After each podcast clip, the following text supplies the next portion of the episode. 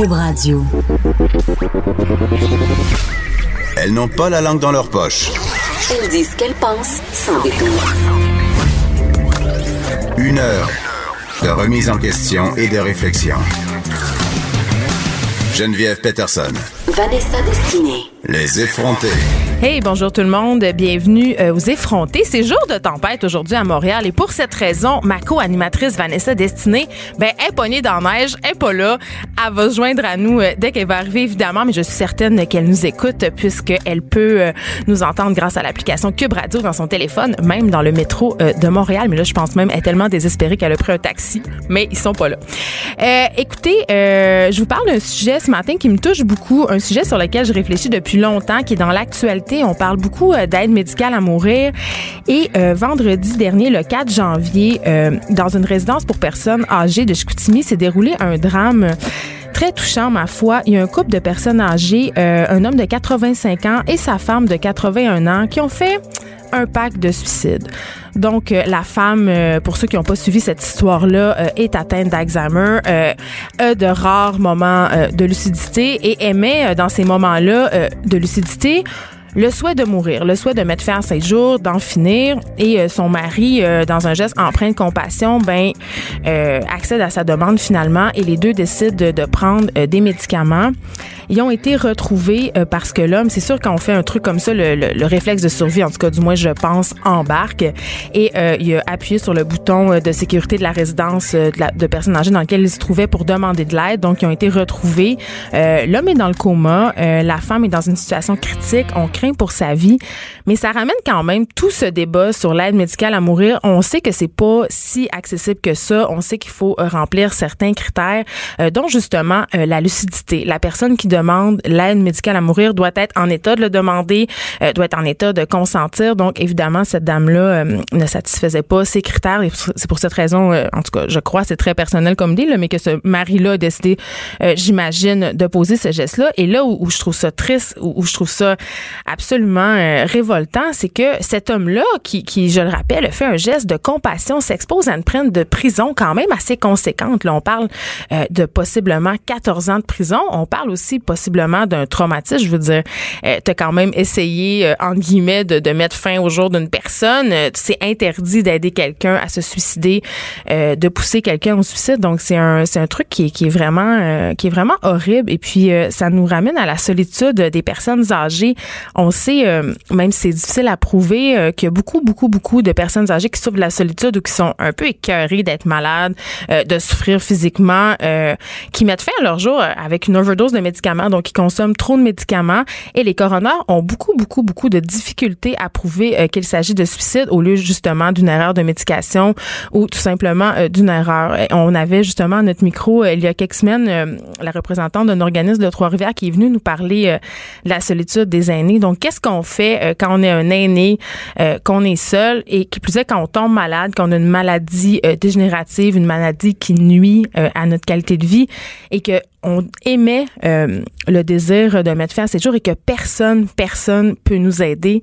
c'est d'une tristesse infinie et j'espère qu'on va se pencher sur cette question-là prochainement et qu'on va un peu modifier les lois pour que les, personnes qui désirent mettre fin à leur jour et qui ne satisfont pas nécessairement tous les critères de l'aide médicale à mourir reçoivent l'accompagnement et l'aide euh, auxquels ils ont droit, selon moi. Vraiment, auxquels ils ont droit. Euh, autre sujet euh, ce matin qui m'a interpellé, euh, on sait que j'ai trois enfants, j'arrête pas de le dire. c'est un article qui est paru dans la presse en fait sur la surveillance des enfants. On parle beaucoup de Big Brother, de la, de la géolocalisation. Est-ce que les applications nous surveillent? Est-ce que nos téléphones intelligents nous surveillent? Mais il faut savoir que dans chaque téléphone intelligent, notamment le iPhone, il y a des applications qui permettent de géolocaliser nos, nos, proches, notre entourage. Donc, on peut même partager notre position. C'est-à-dire que si moi je suis quelque part je peux euh, dire à mes amis, ceux qui m'entourent, où est-ce que je suis? Donc, ils peuvent savoir en tout temps mes déplacements. Ils peuvent savoir euh, si je suis au centre d'achat, si je suis au travail, si je suis à l'épicerie. Euh, où est-ce que je suis rendue par rapport au chemin de la garderie? Donc, mon conjoint pourrait savoir si je suis en retard à la garderie, euh, où est-ce que je me trouve sur le chemin. Et bien sûr, il y a des parents qui ont vu là une façon euh, quand même assez euh, efficace de surveiller leurs enfants, c'est-à-dire de savoir si Mathieu, 14 ans, par exemple, est bien à sa pratique de hockey tel qu'il nous l'a promis et qui est pas en train plutôt de frencher Jessica dans le sol. Hein? Donc, on peut, on peut les surveiller. comme maman, je me dis, c'est quand même un bon outil. Je me dis, il y, a quelque chose de la sécurité là-dedans. je peux savoir, justement, si mon enfant, je me demande, il est où, puis il est 2 heures du matin, je peux géolocaliser puis savoir, yo, mais en même temps, est-ce que c'est pas un peu abusif? Est-ce que c'est pas un peu une espèce de bris de confiance euh, entre le parent et son enfant? Parce que où est-ce qu'il y a la confiance quand on, peut en tout temps savoir vérifier quand l'enfant vit constamment euh, sous le joug de cette espèce de surveillance de ce Big Brother-là. Euh, pour en parler, on a au bout du fil Anne-Sophie Letellier, qui est de Crypto Québec. On l'a déjà reçue à ce micro, notamment pour une chronique sur est-ce que Facebook nous écoute? Puis j'avais envie de l'entendre là-dessus. Allô, Anne-Sophie? Bonjour. Écoute, tu as participé euh, à ce texte de, la presse où tu expliques justement que euh, c'est pas noir ou blanc cette affaire-là, que géolocaliser son enfant, ce n'est pas nécessairement un geste anodin. C'est quoi ta position là-dessus, Anne-Sophie? Ben moi déjà, je pense qu'il y a quelque chose qui est important de dire, c'est que euh, je n'ai pas d'enfant. Donc euh, évidemment, c'est ma position sur la chose, mais qui est un peu dépourvue d'expérience et d'un peu peut-être l'insécurité que des parents peuvent euh, ressentir par rapport à ça. Donc je pense que autant quand on a des enfants, c'est important de le dire dans ce contexte-là, mais l'inverse aussi. Mais ceci dit, moi, qu'est-ce qui m'inquiète là-dedans, c'est c'est le rôle que la technologie va prendre. Dans le fond, c'est quoi que la technologie va remplacer dans la relation entre le parent et l'enfant? Est-ce que ça va être, est-ce qu'elle va remplacer un rôle de discussion? Est-ce que ça va remplacer une forme de confiance? Est-ce que l'enfant éventuellement va peut-être euh, pas se sentir brimé, mais il y, a, quand même des impacts super notables quand euh, on sait qu'on est observé en tout temps. Euh, ça, c'est il y a des études scientifiques qui ont été faites qui datent de très longtemps et euh, qui montrent que quand on, sait qu'on est observé, mais qu'on ne sait pas à quel moment, on va avoir un comportement qui va beaucoup plus se rapprocher de la norme. Donc quand on est un enfant, ben c'est là que se développe un peu notre pensée critique, notre autonomie. donc je me demande à quel point est-ce que ça peut être problématique justement d'avoir euh, un appareil qui permet, qui, qui dans le fond banalise un peu cette surveillance-là. Euh, surtout dans un contexte aussi numérique où ce que, ben, on s'entend que la majorité de ce qu'on fait est capté par l'un ou l'autre de nos appareils, tant sur les réseaux sociaux, notre téléphone cellulaire, etc. Donc, euh, à un moment où je pense qu'il faut problématiser un peu cette collecte et cette commercialisation des données-là, je trouve que la géolocalisation des enfants vient un peu banaliser ce principe-là de la surveillance. Puis même s'il peut avoir des bon côté, puis je mets, je mets des bémols là-dessus, je trouve que peut-être l'effet à plus long terme peut être euh, assez problématique. Ben, les bons côtés, justement, si je pense, euh, on a parlé euh, de, la, disparition de personnes ou d'enfants au, au, micro de Dutrisac juste avant notre émission. J'imagine que dans le cas d'enfants qui disparaissent ou dans le cas d'adolescents qui disparaissent très vite avec la géolocalisation, ça peut être une bonne chose. On peut les localiser facilement. Mais c'est vrai, par Absolument, contre. mais qu'est-ce qu'il faut se dire aussi quand c'est un cas de disparition? Ben, il y a, y a aussi possibilité d'activer ça euh, en ayant voir la compagnie. Donc, ça demande un peu plus de un peu plus d'entourloupe euh, administrative, mais c'est quelque chose qui est possible de faire. Donc, euh, tu sais, avoir la géolocalisation sur son téléphone va va, dans le fond, rendre le processus beaucoup plus rapide, mais c'est, c'est pas quelque chose qui va le permettre d'emblée. Donc, tu sais, c'est c'est là qu'on met un petit peu des bémols. Parlons euh, technique, Anne-Sophie euh, Letellier. Moi, mettons, euh, quand j'active un nouveau téléphone, là, moi j'ai un iPhone, mais c'est pareil sur les Android et tout. quand on commence à, utiliser le téléphone, il nous demande toujours, désirez-vous activer la localisation? Puis D'emblée, sans trop savoir, on clique sur oui, puis on poursuit l'installation de notre téléphone. Concrètement, là, quand on clique sur oui, dans quoi on s'embarque?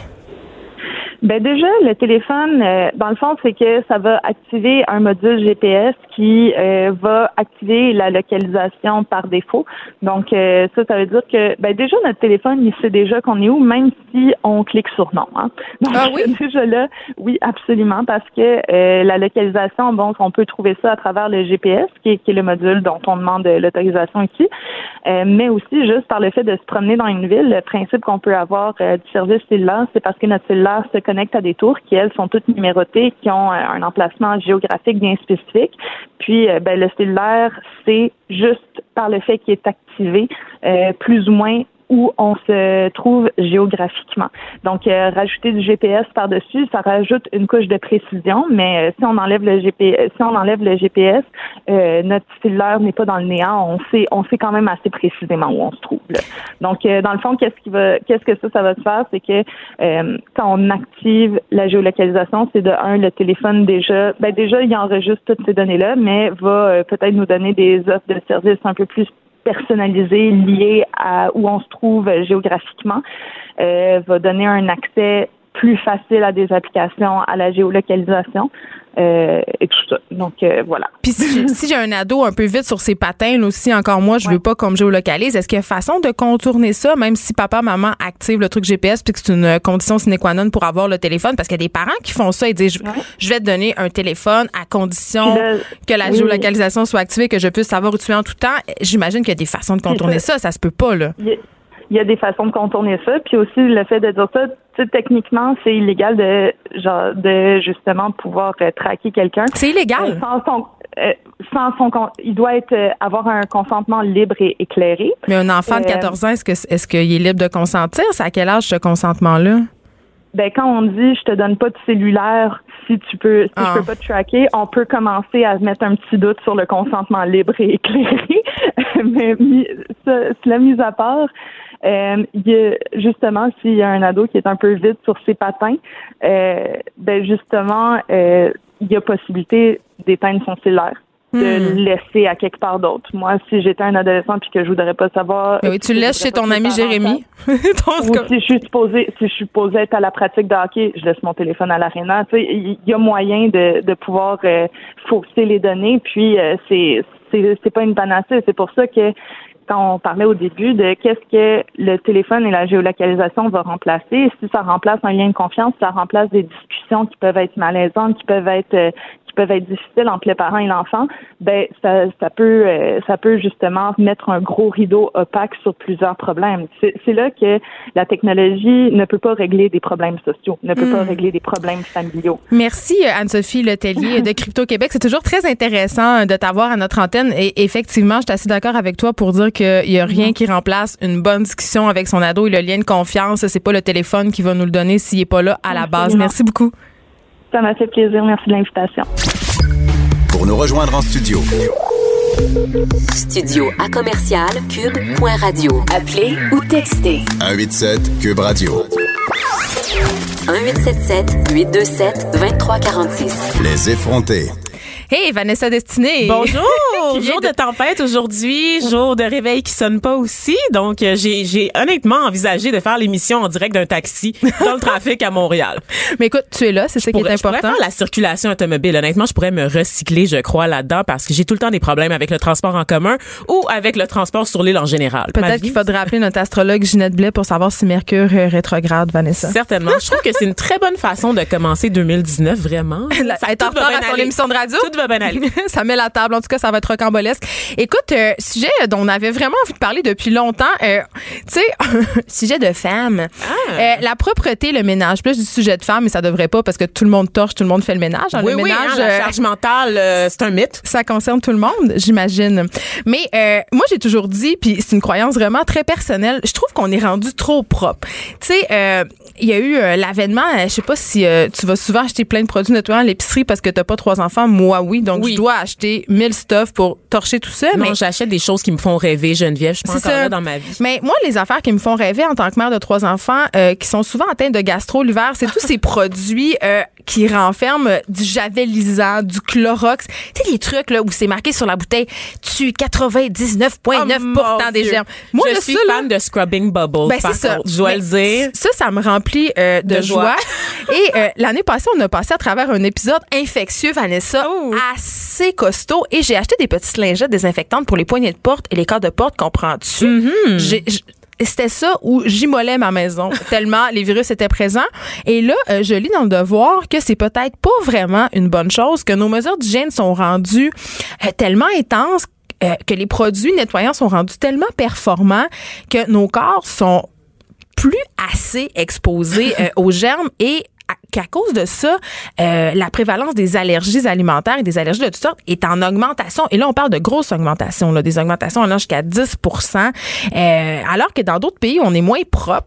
Ben, les allergies se maintiennent à un niveau assez bas. Puis c'est Par exemple, en Chine, on parle d'une des allergies qui se maintiennent sous la barre des 2% Donc, compte tenu de leur population qui est euh, parmi la plus, les plus, c'est le pays le plus populaire au monde, c'est assez impressionnant quand même. Tu sais, on, on, on, nous a fait grandir quand même dans une espèce de, d'obsession de la propreté et même alimentaire. on a bien peur de la salmonelle, la contamination croisée, puis tout ça existe. C'est clair, il y a des règles alimentaires de base qu'il faut suivre. Mais euh, moi, je suis allée habiter en France à un moment donné et euh, ça m'a aidé à relativiser tout ça parce qu'ils n'ont pas le même rapport que nous à la maison Speak and Span. Euh, à la bouffe aussi. Qui traîne aussi, hein, le lait, les œufs, ça traîne sur le comptoir. le fromage sur le comptoir. Ben oui. En vérité, il y en a pas de problème parce que le fromage, c'est fait pour ça. Oui. Manger à température pièce, en fait tu sais, ça me rappelait, euh, il y a un reportage qui est paru dans la presse, ça fait un petit bout. Euh, il faisait passer le test du MAPAC. Tu sais, le MAPAC, c'est cet organisme qui teste la propreté euh, des restaurants partout au Québec. il faisait passer le test du MAPAC aux, cuisines de particuliers. Donc, des ah! familles, des couples, des personnes seules. Et là, le MAPAC débarquait et on voyait si les cuisines domestiques, entre guillemets, remplissaient la même fonction que les cuisines étaient capables de remplir les mêmes critères que les cuisines commerciales. Et tout le monde a coulé. ben oui, ben oui. Mais pourtant, personne n'est malade. Tu sais, on mange dans nos maisons régulièrement puis si on fait l'hygiène de base ça va. Mais en tout cas moi pour étant une fille bordélique puis qui aime pas trop euh, récurer puis tout ça j'étais quand même assez contente de ben l'article du devoir. Il faut quand même relativiser parce qu'on s'entend que les mesures d'hygiène ça fait en sorte que c'est ça qu'on on est éradiqué plein de maladies oui exactement et on a augmenté l'espérance de vie de 20 à 30 ans quand même. ça faut va pas l'oublier on meurt plus de la peste tu sais. Miette. non, mais une autre pandémie, hein. Non, mais il y a des retours de maladies infectieuses euh, qui sont euh, des maladies du passé euh, parce qu'il y a des parents qui vaccinent plus leurs enfants. Mais ça, c'est un, autre sujet. C'est un autre sujet. Mais, on n'embarquera pas là-dessus. Mais écoute, j'avais envie qu'on parle avec une infectiologue puis quelqu'un qui est vraiment pro des microbes. Donc, on a avec nous en ligne le docteur Falcone. Bonjour, docteur Falcone. Oui, bonjour, bonjour Geneviève, bonjour Vanessa. Bonjour. Et quand vous nous écoutez dire, est-ce qu'on est devenu trop propre, est-ce que nos maisons sont rendues aseptisées, puis c'est-tu pour ça qu'on est rendu si allergique puis intolérant à tout? Euh, qu'est-ce que qu'est-ce que vous dites de ça, vous? Je crois qu'il y a plusieurs facteurs qui rentrent en jeu. Euh, oui, en général, être trop propre, euh, ça, ça, cause des problèmes. Comme vous avez remarqué, euh, effectivement, euh, c'est rendu qu'on on, s'expose plus à rien.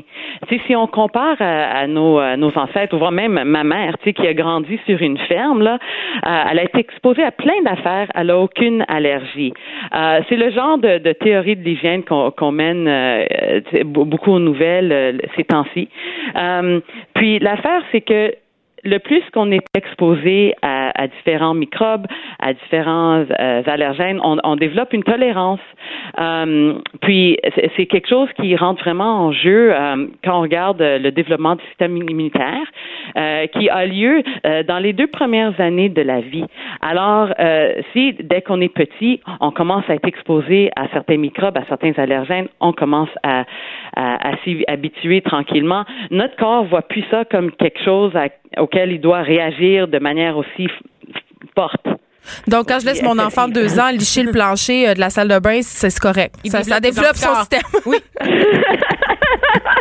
Vous savez, en tant qu'infectiologue, là, quand je vois mes deux filles euh, faire des choses comme ça, là, ou bien euh, ma plus grande qui littéralement va sucer le nez du bébé, là, oh, oh comme, je commence à faire comme oh, mais la pris la vérité. non, ben, ça coche. Ah. c'est la vérité là, c'est un peu d'exposition, ça, c'est une bonne affaire. Donc on peut rien pogner de bad quand on utilise le mouche bébé là. Euh, pour ceux qui savent pas, le mouche bébé c'est cet objet absolument aberrant qui consiste à insérer une espèce de pompe dans le nez de son bébé et de l'aspirer avec une paille. Et la, là, la poire? Et là tout ce qu'il y a entre toi et la mort de ton bébé, c'est un petit filtre de rien qui ressemble à un filtre à café. Puis je te jure que tu souhaites qu'il reste en place, Vanessa. Oh mon dieu. Ouais, c'est euh, c'est ça. Mais il y a cette croyance. Puis là j'ai vraiment envie qu'on déboulonne euh, ce mythe là. Puis j'ai envie aussi d'avoir raison auprès de mon chum qui est un anti-animal dans la maison. Euh, est-ce que c'est vrai que les enfants qui sont exposés en bas âge euh, aux animaux de compagnie, c'est-à-dire aux chiens, aux chats, puis même euh, si on va plus en région, ça peut être des vaches, des poulets, etc. Est-ce que c'est vrai que ces enfants-là, ils vont avoir moins d'allergies ou voire pas du tout d'allergie aux animaux ou à d'autres allergènes? Ben, l'idée, c'est que en général, oui, on voit moins d'allergies quand, quand les enfants ou les, les gens en général sont exposés plus aux animaux. Euh, de là vient l'idée que, euh, tu sais, qu'on est devenu comme trop urbanisé, là, et c'est aussi pour ça euh, qu'on qu'on a moins d'allergies.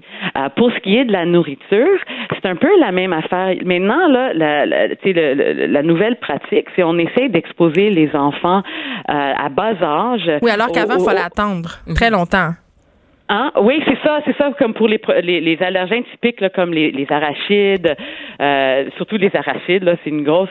On, on essaye de, de, les exposer à ça de, à bas âge. Comme là, euh, la recommandation euh, pour, pour mes, mes enfants, là, j'ai un enfant de, de six mois, tu sais, elle commence à manger, c'est de, de commencer tranquillement à, à, lui donner des produits à, à base d'arachides. C'est pas pas une arachide au complet, il faut pas qu'il y ait d'autres problèmes là, tu sais, euh, faut pas qu'il s'étouffe là, mais euh, mais tu sais quelque chose de délicat comme euh, l'étude euh, qui, qui, qui, a mené euh, cette idée là, c'était une étude qui a été faite en Israël où les enfants il y avait moins d'allergies parce qu'ils mangeaient des des bamba crackers qui est comme c'est oh. comme ça a l'air d'un euh, tu sais là, c'est comme nos, euh, c'est, comme un craquelin très mou là, tu sais, qui est un peu comme les mom mom là, mais qui a le goût de, qui, est à base d'arachide. Et c'est, comme c'est les biscuits dentition.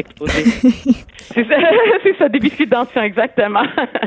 Mais moi, j'ai une question euh, particulière. Je me demande, en fait, est-ce que les allergies sont plus présentes? Par exemple, on vit dans un pays industrialisé au Canada. Est-ce que c'est plus présent chez certaines populations? Parce que moi, j'ai toujours trouvé que les allergies, c'était vraiment un truc de blanc. Et oui, je le dis, parce que dans mon entourage, chez les communautés culturelles en général, on le disait avec la Chine, par exemple, les gens n'ont pas d'allergie. Mais tous mes amis blancs, ou presque, en ont une. Puis c'est très, très varié aussi. Tu sais, les animaux, les couvertures, la nourriture. Est-ce, est-ce qu'il y a des différences qui se transmettent transmettre génétiquement?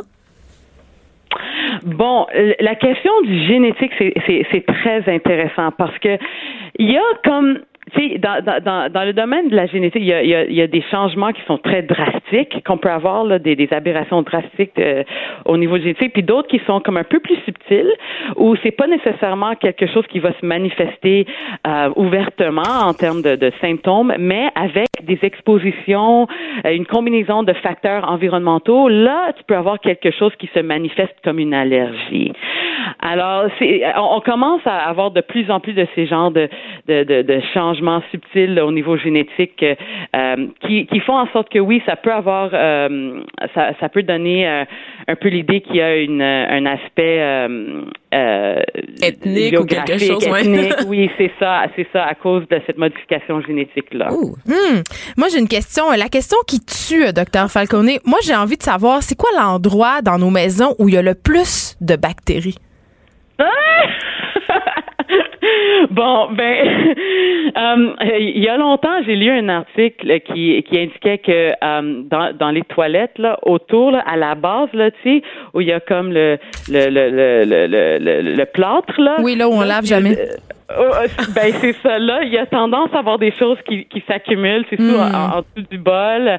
Mm. Euh, les cuisines, on espère que c'est c'est pas sale, mais euh, un endroit, euh, tu sais qu'il faut faire attention, tu sais on se lave souvent les mains après qu'on manipule de la viande, mais voir si si on touche le, le, le robinet là, tu sais avec nos mains avant là, mais là tu le contamines puis là si t'as pas l'attention à le laver, là tu peux accumuler des choses intéressantes pas intéressantes. Mm. aussi, hein? oui, effectivement, il faut il faut laver tout le temps. Puis le frigidaire aussi, euh, en tout cas, moi, c'est une de mes faiblesses, le frigidaire. Merci, Emilia Facone. On rappelle, vous êtes infectiologue et directrice de l'unité de recherche sur le microbiome et les défenses mucosales de l'Institut de recherche clinique de Montréal. Merci d'avoir été avec nous. Ah, bienvenue. Merci à vous. Les effrontés. Les effrontés. Joignez-vous à la discussion. Appelez ou textez. 187 Cube Radio. 1877 827 2346.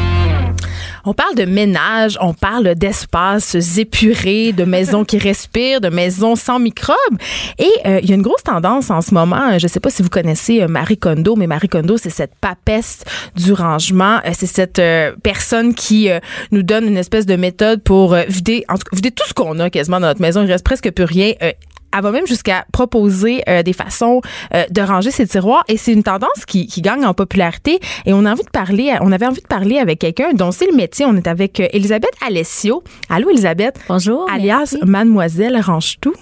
Écoute moi on pourrait faire une thérapie là parce que pour vrai je, dois dire d'emblée que cette tendance à l'épuration au ménage à tout prix ça me tombe un peu ses nerfs pour deux raisons. La première, c'est que euh, je dois avouer mon biais là. Euh, je trouve que les femmes se sont toujours beaucoup euh, valorisées par leur maison, par le fait d'être propre, que leurs enfants soient bien peignés, tout ça. Fait que ça me ramène un peu à l'ancien temps. Puis je me dis, c'est pas une forme de, c'est un peu une forme d'oppression de hmm. toujours chercher à être être une femme au foyer extraordinaire, avoir une maison speak and spam. Puis moi, la première, là, quand je reçois déjà chez nous, je suis tout le temps en train de dire Ah, regardez pas le ménage. Tu sais, même si je viens de torcher deux heures. Hein? On s'entend-tu? ouais. Je fais le ménage avant que la femme de ménage arrive. Mm-hmm. Tout ça, là. Mais en même temps, il y a une partie de moi qui est écœurée chez nous de me sentir encombrée, euh, de voir toutes les jouets de mes trois enfants. J'ai l'impression que même si je fais du ménage, j'y arrive jamais. Ouais. C'est tout le temps encombré. C'est toujours à recommencer. C'est parce qu'on accumule des objets. On est dans une heure de surconsommation, de surproduction, programmée. On a plein d'objets qui ne servent à rien et dont on n'arrive pas à se départir. Et toi, tu organises l'espace et le temps, dans le fond. Exactement. Donc, puis je voudrais faire une parenthèse entre faire le ménage et faire un désencombrement. Ça, c'est pas le pareil? Ménage, ben, le ménage, pour moi, c'est quelque chose qu'on recommence à chaque semaine. Ah. On, fait le ménage de notre salle de bain, de notre cuisine. Sauf Geneviève, là, oui. c'est quelque chose que la femme de ménage va venir à chaque semaine, par exemple. Mm-hmm. Mais faire un désencombrement, c'est plus une, un, un mode de vie. C'est se dire de garder les choses seulement qui sont essentielles pour nous, pour notre fonctionnement quotidien. OK, mais donc c'est repenser l'organisation de notre environnement là, c'est pas juste torcher. Oui, mais dans ma tête, OK, là tu me dis ça puis ça me parle, je dis yes, ça a l'air le fun, je regarde des revues d'écho, tout est blanc, y a exact. Pense Scandinavie, t'es norvégienne. Mais, tout ça, mais je veux ça, tu sais, j'aspire à ça parce que on dirait quand c'est désencombré chez moi, c'est désencombré dans ma tête aussi, mes idées se placent mieux. Mais mes enfants, ils comprennent pas ce principe-là. Euh, Puis ça, ça c'est quelque chose que, que je prône souvent, c'est de travailler en famille. Hein, parce que souvent, les enfants prennent exemple des parents. Donc, si on démontre des habitudes de on désencombre régulièrement, on remet les choses à leur place, mais les enfants prennent euh, justement ce rôle-là et font comme s'ils étaient à l'école ou à garderie. Hein. On est toujours étonné qu'à l'école et à la garderie, les enfants vont tout ranger, mais à la maison, soudainement, les, les jouets sont éparpillés. Donc, c'est comment trouver une place pour chaque chose pour que ça soit aussi simple de le remettre à sa place que de le déposer sur la table. OK, mais qu'est-ce qu'on fait avec les choses euh, d'enfants euh, dont ils veulent pas se départir? Parce que moi, je veux bien épurer, je veux bien qu'il n'y ait pas trop de jouets. Moi, si c'était juste de moi, il y aurait quatre jouets en bois du Myland, ça serait extraordinaire, ça serait beau. Mais ils ont des bébelles du Dollarama, ils ont 18 affaires que ma mère ou plein de nos proches apportent. Puis sérieusement, ma technique, je pense que c'est pas glorieux, c'est quand ils sont pas là, je jette plein d'affaires ou je donne des choses, puis ça rend Parce que le degré d'attachement, c'est ça, varie énormément d'une chose à l'autre. Ça rend pas puis les enfants, on, on, ont de la misère à se départir de choses parce qu'ils sont attachés, c'est leur bien. Mais moi, j'aime bien intégrer les enfants dans le processus. Donc, l'idée de euh, contenir les items ou les jouets dans une boîte ou dans un système de cubes chez Ikea mhm. où chaque boîte a sa catégorie d'objets, c'est là que ça devient intéressant. Donc, quand ça déborde de cette catégorie ou de cette boîte ou de ce contenant, c'est là qu'on peut apporter les enfants à euh, discuter avec nous puis dire j'ai tu n'as pas utilisé cet objet depuis longtemps, ce jeu-là, mais tu sais quoi, qu'est-ce que tu penses si on le donnerait à un enfant qui en aurait peut-être besoin? Viens l'apporter avec moi au centre de don. Donc, j'essaie d'intégrer mes enfants, dans mon cas, euh, dans le processus pour que ça devienne normal puis qu'ils ne créent pas un attachement avec un petit objet de chez McDo, par exemple. Parce que c'est ça, dans le cadre de ton travail, tu fais des interventions, donc tu offres des services de consultation, mais aussi d'accompagnement, la plupart du temps à des familles, a des personnes seules ou comment ça, peut être fonctionne, vraiment ce que tu fais? Ça peut être vraiment les deux. Euh, ça peut être des personnes personnes qui euh, vivent seules, qui ont vécu un événement, donc le décès de leur conjoint par exemple, doivent déménager d'une grande maison à un petit condo. Ils ont besoin de euh, d'accompagnement pour justement comment est-ce que je fais le tri, par où commencer. Euh, puis je gère aussi des familles qui, par exemple, après la venue d'un enfant, d'un deuxième enfant, sont un peu désemparées. On dit que quand on vit en couple, euh, c'est quand même facile de, de, gérer notre quotidien, mais dès qu'un enfant entre en jeu, on dirait qu'on est rapidement dépassé. On est submergé d'affaires. Tout à fait. Puis il y a tellement de choses. Après, on manque de sommeil, on manque de temps. Euh, donc, c'est là que moi, en les accompagnant, puis en, en dressant un peu un portrait de qu'est-ce qu'on devrait faire en premier, qu'est-ce qu'on devrait faire en deuxième, un plan d'action qui est clair pour, Hmm. pour chaque individu ou chaque famille. Ça coûte combien, ça? Ça dépend, puis les organisatrices ont leur propre euh, tarif, dépendamment de l'expérience et de l'expertise. Oui, Ça- parce que vous avez un ordre professionnel, en fait. J'ai Ouais. été surprise d'apprendre ça. Vraiment? Oui. Oui, Ok. mais c'est une association, donc c'est l'association des organisateurs professionnels au Canada. C'est une profession qu'on ne connaît pas et vous êtes Tout à fait. 600 au pays, dont entre euh, 40 et 45 au Québec, au Québec. seulement. Exactement. Donc c'est un métier qui est très peu connu en effet, et euh, c'est justement des opportunités comme celle-ci qui nous permettent de parler de, de notre métier. Il faut dire que dans l'Ouest canadien, c'est un métier qui est quand même assez développé. Aux États-Unis également, là, c'est très très populaire. Ouais, mais je reviens à ma question, ça coûte combien? combien ça coûte de te faire venir chez nous? Tu sais, si je veux que tu. OK, on va prendre mon exemple. là. Moi, j'ai trois enfants.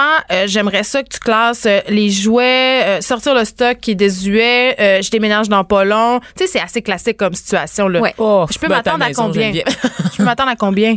Mais c'est entre les organisateurs qui appartiennent à l'association, on a un tarif moyen entre 50 et 100 dollars de l'heure. OK. Ça prend combien d'heures? Ça En va moyenne? dépendre de l'espace, ça va dépendre du rythme auquel vous êtes capable de prendre les décisions.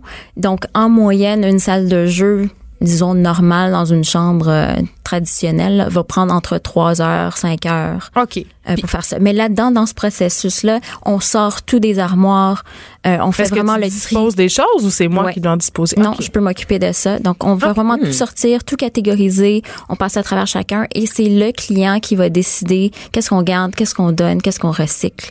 Euh, donc, vraiment, moi, c'est plus pour les motiver, pour améliorer leur situation au quotidien. Ta plus longue intervention, je suis curieuse parce que moi je pense aux gens là, de My Strand Addiction, tu sais les gens qui accumulent des affaires, appellent. qui Que ça Oui, déborde, c'est ça. Mais moi, je tout à pense- fait. Ben, j'ai un préjugé, mais tu sais, on pense parfois à des milieux plus pauvres ou des gens, par exemple, après des décès ou des gens qui vont accumuler des bois, des, du stock, genre des canettes, tout ça, des garages aussi. Donc, Ouais. euh, le profil des gens chez qui tu interviens et la, la plus, plus longue intervention que tu as faite, c'est quoi? Pour moi, moi, je fais pas affaire avec des cumulateurs compulsifs ou des hoarders. Mais ils n'ont pas les moyens de faire appel à tes services de toute façon. là. on va pas se c'est voir encore la drôle, face. c'est hein. encore drôle. Des vieilles femmes riches qui accumulent des bibelots, là, Geneviève, ça, ça se passe, là. Mais il faut pas oublier qu'il y a un, abs- un, un aspect psychologique à ça. Ouais. Donc souvent dans des cas extrêmes comme ça, il faut y avoir un psychologue sur place pour aider la Ah, personne ouais. à passer à travers parce que se défaire d'un livre peut être très très difficile. Donc on peut pas simplement le jeter parce qu'on pense que c'est un vieux livre puis il y a rien à faire avec ça. Donc moi personnellement, il y a des interventions où je fais vraiment affaire avec euh, des gens euh, soit qui ont besoin simplement d'organiser. Par exemple, ils veulent optimiser leur euh, garde-manger pour que ça soit euh, Pinterest style euh, ou bien tu as vraiment des, des familles là, qui ont vraiment besoin de euh, juste améliorer leur quotidien puis rendre leur leur leur La tous les jours de la un maison peu mieux, plus- un peu plus facile. tu sais. Ouais. Mais? L'intervention la plus longue, Ouais. là, pour revenir à votre question, euh, je dirais autour de 25-30 heures. là. C'est Ah, à peu près... Consécutive? Non. Ah, OK, mon. Plusieurs séances. Ça, c'est important à mentionner. Ça va vraiment dépendre du rythme auquel la personne va vouloir euh, continuer le processus. là. Moi, je, je les accompagne, aucun stress. C'est vraiment, ça dépend vraiment des, euh, des clients. Est-ce que tu as trouvé des choses bizarres? Euh, bizarre, oui. Genre quoi? Euh, des jouets sexuels. Oui, qu'est-ce Ouais, que ça en fait? effet. Oui, c'est En bizarre. effet. oui. En Ben, c'est pas effet, bizarre, mais en trouver, c'est. c'est- Ben, Un on n'est donjon. peut-être pas habitué à en trouver souvent, là. mais sinon des grosses collections. Ça, c'est vraiment agréable de, de trouver des belles collections, des porte-clés qui datent de je sais pas trop combien d'années. C'était vraiment faramineux comment est-ce que euh, la personne avait des centaines de porte-clés, puis c'était vraiment des, des choses le fun. Des porte-clés. Oui, des C'est porte-clés. déprimant. Genre les collections insolites. Moi, je collectionne une maison remplie de porte-clés. Moi, je capote.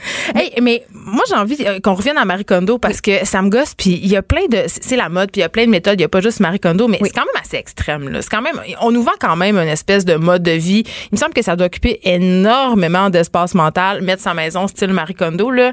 Euh, explique-nous un peu rapidement parce que je suis pas une pro, c'est quoi cette méthode là puis c'est quoi les autres méthodes qui existent, euh, les méthodes de classement là? Mhm. Alors Marie Kondo, je dirais c'est quasiment une méthode spirituelle. Oui, c'est ça. OK? Donc, c'est comment est-ce qu'on peut remercier notre maison d'avoir été bonne avec nous, de nous avoir euh, permis d'y habiter, euh, comment remercier nos biens lorsqu'on s'en défait. Donc, Marie Kondo, ce qu'elle prône, c'est vraiment de garder les articles qui nous apportent, qui nous apportent joie. OK, donc mais mettons un couteau de cuisine. Et voilà, c'est là ça à tous ses clients. Je sais, mais mon couteau de cuisine, il m'apporte pas de joie là. Exactement, puis c'est là qu'il y a certains euh, bémols qui sont un peu euh, j'en suis. qui sont un peu soulevés parce qu'on se dit ben, tu sais ma brosse à dents, elle m'apporte pas joie, mais, mais nécessaire. mais toi-même Elisabeth, as-tu une technique qui porte ton nom, la technique Elisabeth ah, J'aimerais ça peut-être dans le futur, mais je dirais la technique que, que j'utilise le plus souvent, c'est la technique qu'on appelle space. Donc, c'est un acronyme pour S, c'est sort, qui veut dire euh, catégoriser. P pour purge, qui veut dire euh, éliminer. Euh, a pour assign a home, donc vraiment trouver une place pour chaque chose. C qui est containerize, donc contenir. Donc je parlais de bac tantôt, de panier, quelque chose qui peut euh, délimiter l'espace. Et le dernier E pour equalize, qui est dans le fond maintenir le système. Parce que ce qui est bien dans le désencombrement, c'est lorsqu'on le fait une fois comme il faut, tout ce qu'on a à faire, c'est de le maintenir, de le maintenir ou de le modifier selon nos besoins ou selon l'évolution. Hmm. Mais pourquoi on choisit de faire son, ce métier-là? Est-ce que est-ce que tu as des tocs que tu as choisi de rentabiliser? oui, j'étais un petit peu OCD. Hein? Ah oui, hein? OK. en effet, en effet, euh, ça vient un peu inné en moi, puis je pense qu'à travers les années, les gens me l'ont dit, puis j'ai réalisé que je pouvais en faire un métier. Mais mais dans le fond, moi, je le vois plus comme un mode de vie de on organise son espace pour, dans le fond, se sentir plus libre. Moi, je dis souvent, libérer votre espace pour libérer, libérer votre esprit. Puis ça, je vais vraiment, je, je le vis au quotidien moi, c'est le maintenir que j'ai de la misère, oui, honnêtement. Puis, j'aimerais juste en parler parce que euh, le bureau de Geneviève, c'est le bordel. Et je sais que tu interviens aussi en milieu, en entreprise, en fait, pas juste les particuliers. Mais tu sais que c'est prouvé que les personnes bordéliques sont des personnes excessivement intelligentes. Il y a plein d'études Il y a beaucoup d'études euh, qui le contredisent aussi. Non, je sais jamais mais, mais, Écoute, merci Elisabeth Alessio d'avoir été avec nous. Euh, on rappelle qu'on peut, si on veut solliciter ses services, on peut aller sur le site Mademoiselle Range Tout. Tu as aussi une page Facebook. Exactement. Puis en ce début d'année, je pense qu'il y a beaucoup de gens qui ont envie euh, d'épurer et de faire le ménage dans leur maison. Oui, absolument. Merci beaucoup. Merci. Restez branchés. De 9 à 10. Geneviève Peterson. Vanessa Destinée. Les effrontés. Euh, paraissait hier dans le journal de Montréal un truc euh, qui moi en fait euh, me préoccupe. Ben je sais pas si préoccupé euh, c'est le bon mot. T'indigne. Ben indigné non plus mais T'as frappé du poing sur la table Geneviève. Ben ça ça, ça J'étais là. Ça appelle en tout cas plein de choses en moi qui sont pas nécessairement le fun.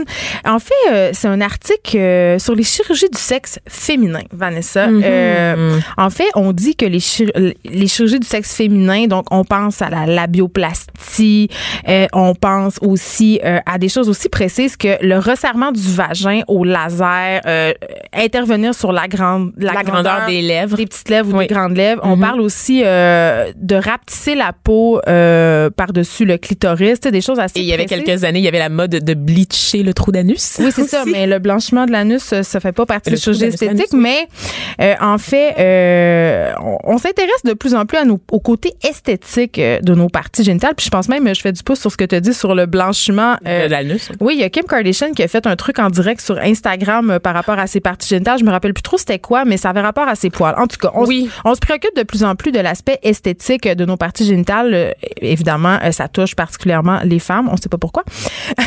mais ceci dit, dans le journal de Montréal, il y a un rapport qui dit que ces chirurgies-là ont subi une croissance de 23% et ce qui me préoccupait, c'est que ce sont majoritairement des femmes qui subissent euh, ces, ces, interventions-là, bien évidemment, on le dit, mais des femmes âgées en 18 et 22 ans. Mm-hmm.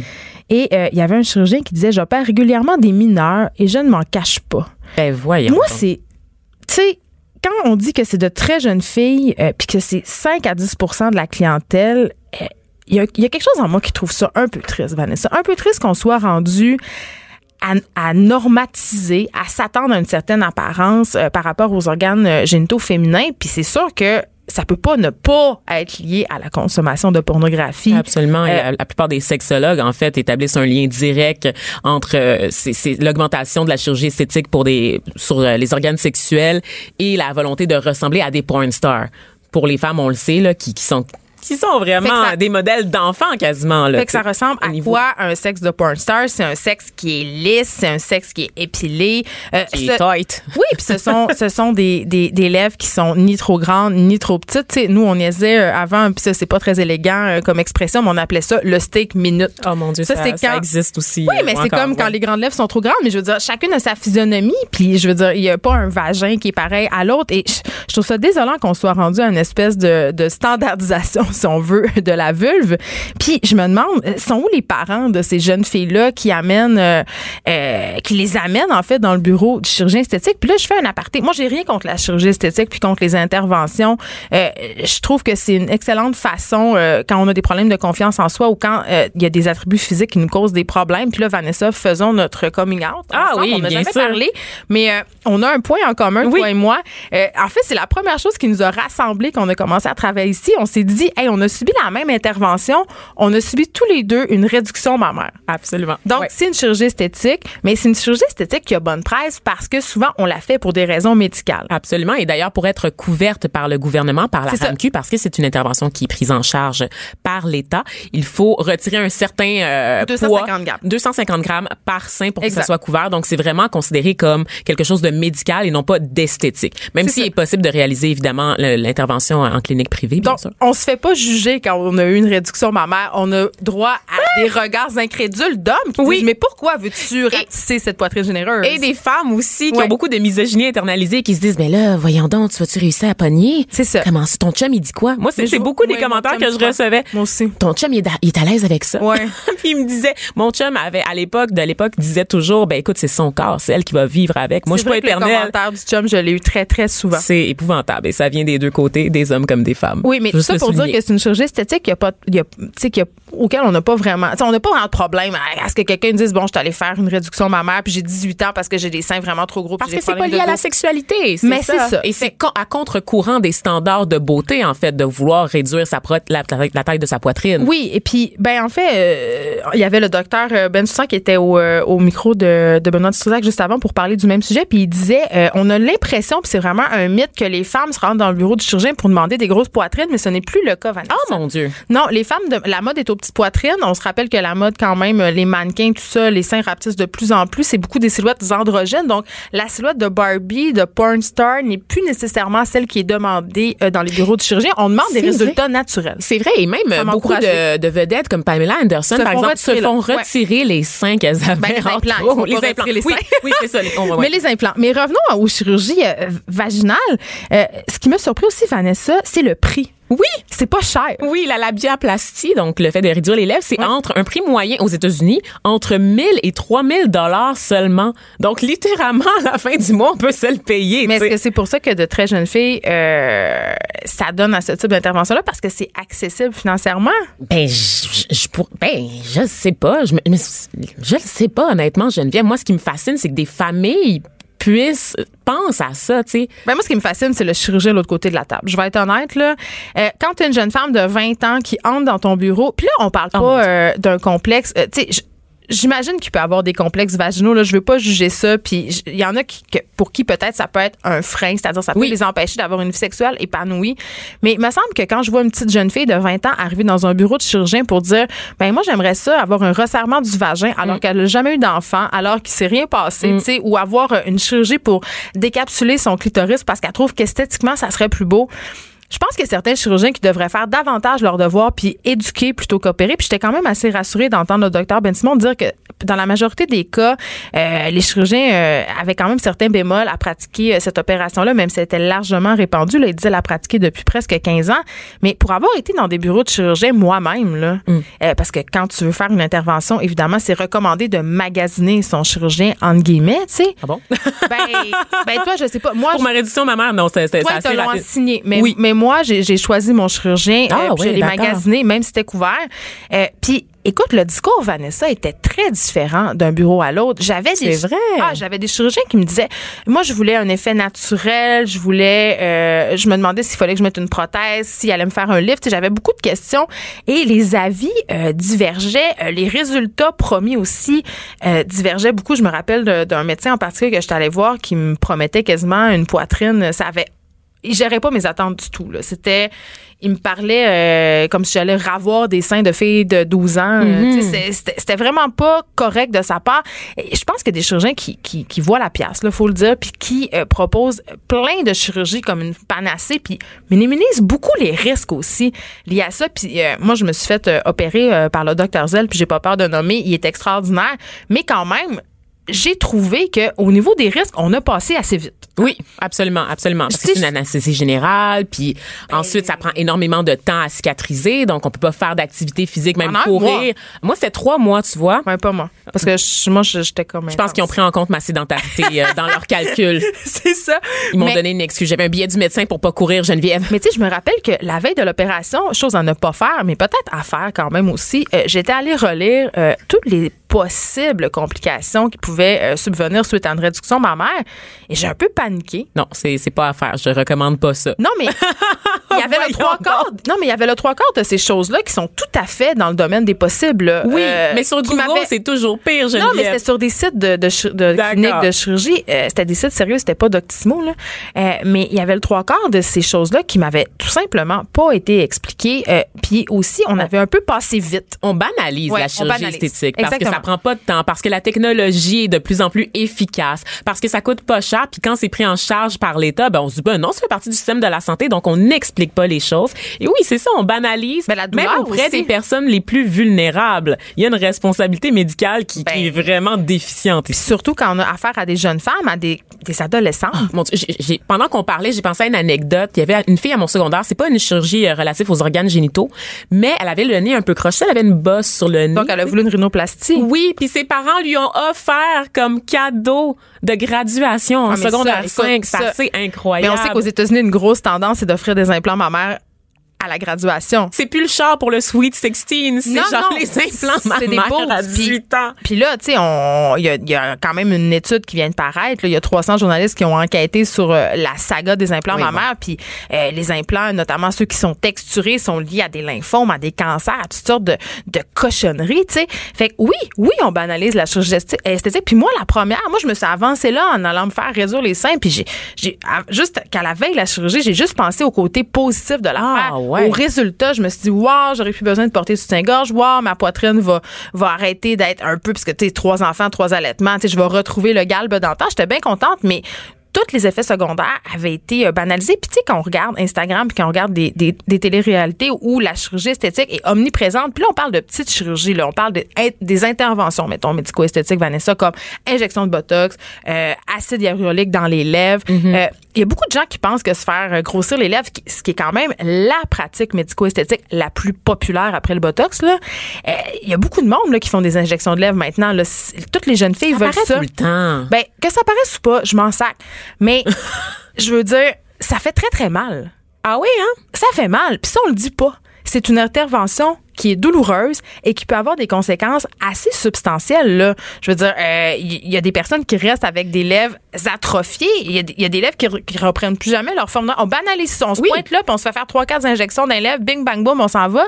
Mais c'est une intervention médicale. Oui, puis il y, a aussi, euh, je sais pas si tu avais vu dans les nouvelles, mais il y a la mode aussi des grosses fesses, n'est-ce pas? Donc tout le monde veut ressembler aux Kardashian. Oui, ils se font injecter le gras de la tête dans les fesses. Mais il y a aussi aux États-Unis, il y a une femme qui est morte après avoir reçu des injections de ciment dans les fesses, Geneviève parce qu'elle faisait ça. s'injecter du ciment. Mais non, mais c'était pas elle. elle c'est vraiment fesse de fer. Mais le cours fesse de fer, c'est ça. Non, mais c'est incroyable. Parce qu'il y a beaucoup aussi, parce qu'on n'est pas au courant, parce que c'est gênant d'en parler, parce qu'on sait pas c'est quoi les ressources, il y a beaucoup de gens qui se tournent vers des cliniques amateurs. Donc, ils vont sur Instagram. ils vont se faire opérer à l'étranger ben dans des pays en développement où les normes d'hygiène et les pratiques sont douteuses. Ou dans un sous-sol de Harlem. c'est épouvantable. c'est épouvantable. Mais, mais en tout cas, moi, j'ai lu ça hier dans le Journal de Montréal, puis j'étais complètement euh, flabbergastée ben par cette hausse des chirurgies euh, liées aux organes génitaux, notamment chez les jeunes filles. sérieusement, là, assumez-vous, puis avant d'aller euh, prendre une décision comme ça, allez voir un sexologue. Allez ben, voir avant d'aller voir le chirurgien, allez voir un psychologue, allez voir un, un, sexologue pour parler à la place. Écoutez, merci d'avoir été là. On se retrouve demain de 9 à 10. Demain, on aura le chef Vincent Dion la vallée, qui est euh, mon préféré, on va le dire. Je l'aime vraiment beaucoup. Plus que moi? Ben oui, plus que toi, puis c'est parce qu'il est plus beau. Ah, je pensais que c'est parce que je suis arrivée en retard, mais OK. Non, mais je t'aime quand même. Il y a Richard Martineau qui suit dans quelques instants. Merci d'avoir été là.